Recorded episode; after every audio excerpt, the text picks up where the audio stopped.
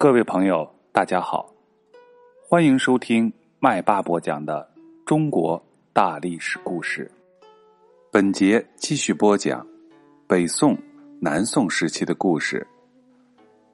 李元昊称帝建国了，宋朝政府十分震惊。宋仁宗派夏竦、韩琦和范仲淹等人到西北，准备出兵攻打西夏。在西夏建立后的第二年，李元昊请求宋朝承认西夏，遭到了宋朝的拒绝，而且宋朝还明令天下撤了他的官职，在边境地区张榜捉拿李元昊。李元昊感到非常愤怒，在第二年就带兵进攻延州，也就是今天陕西省的延安市。宋朝守将范雍不敢出战，李元昊派人诈降，使范雍放松了戒备，趁机被攻下了延州，打死宋军一万多人。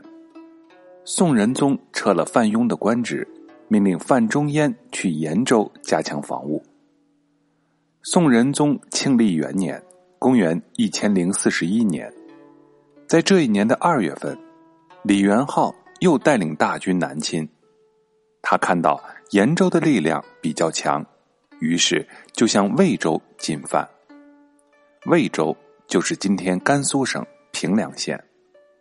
同时，他先派人去向韩琦请和，不过韩琦识破了他的计谋，对部下说：“李元昊无缘无故的派人来请和，一定是在耍花招，并且下令各地都要加强防守。”同时，他亲自视察了边境。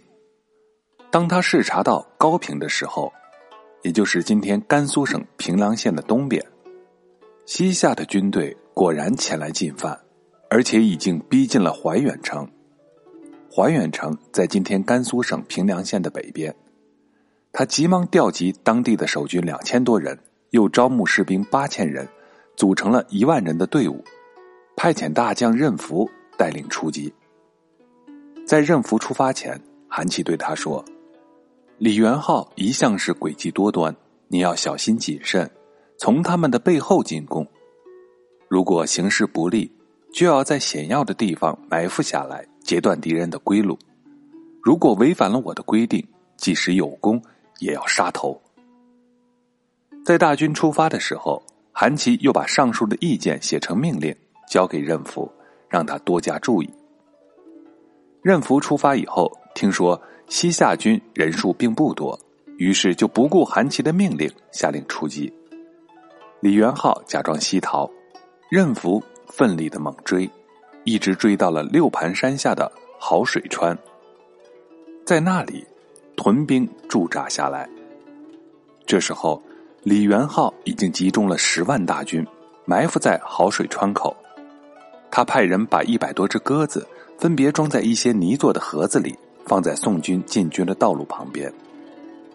第二天一早，任福带领着军队沿着好水川继续西追。行军途中，突然发现道路的旁边放着一些泥盒，盒子中还有跳跃的声音。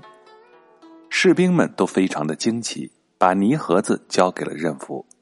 任福不加思索的打开了泥盒，一百多只鸽子顿时就飞了出来。在宋军的上空盘旋着。宋军看着这些鸽子，弄不清是怎么回事就在这时候，西夏的伏兵一起杀了出来。他们根据鸽子盘旋的位置，向宋军发动了猛烈的进攻。宋军被这突然袭击打得晕头转向，很多的将士被打死。任福也是身中十多箭，战死在沙场上。好水川一战，由于任福违反韩琦的命令，宋军遭到了惨败，损失非常的大。宋仁宗听到战败的消息，非常气愤，韩琦、范仲淹因此都被贬官降职。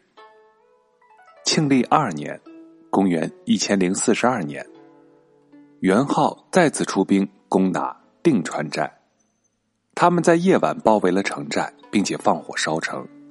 宋将葛怀民等十四名将军战死，九千多名宋军被俘虏，同时他们还缴获了六百多匹战马，又乘胜打到了魏州，掠夺了很多的财物，掳走了大批的居民，这样才胜利班师。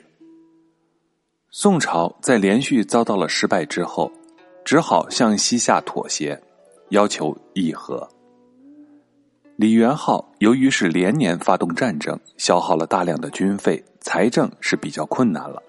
国内土地荒芜，灾荒非常严重，再加上宋夏之间的贸易中断，当时西夏人民的生活的必须的茶和布帛都是非常缺乏，而赋役又是在不断的加重过程，这一切引起了西夏当地人的强烈不满，因此李元昊。不得不同意跟宋朝议和。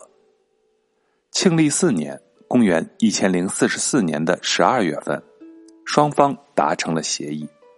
宋朝答应了李元昊称王的要求，封他为夏国王。西夏在名义上仍然是对宋朝称臣。宋朝每年赐给西夏绢十三万匹，银五万两，茶两万斤。每逢过年过节，以及李元昊的生日，宋朝另外再赐银两万两，银器两千两，绢两万匹，衣着两千匹，茶一万斤。同时，双方恢复了贸易往来。就这样，宋朝用对西夏赏赐银绢的方法，换得了边境的一段时期内的安定。本节的故事就到这里了，在下一节我们要讲范仲淹的故事。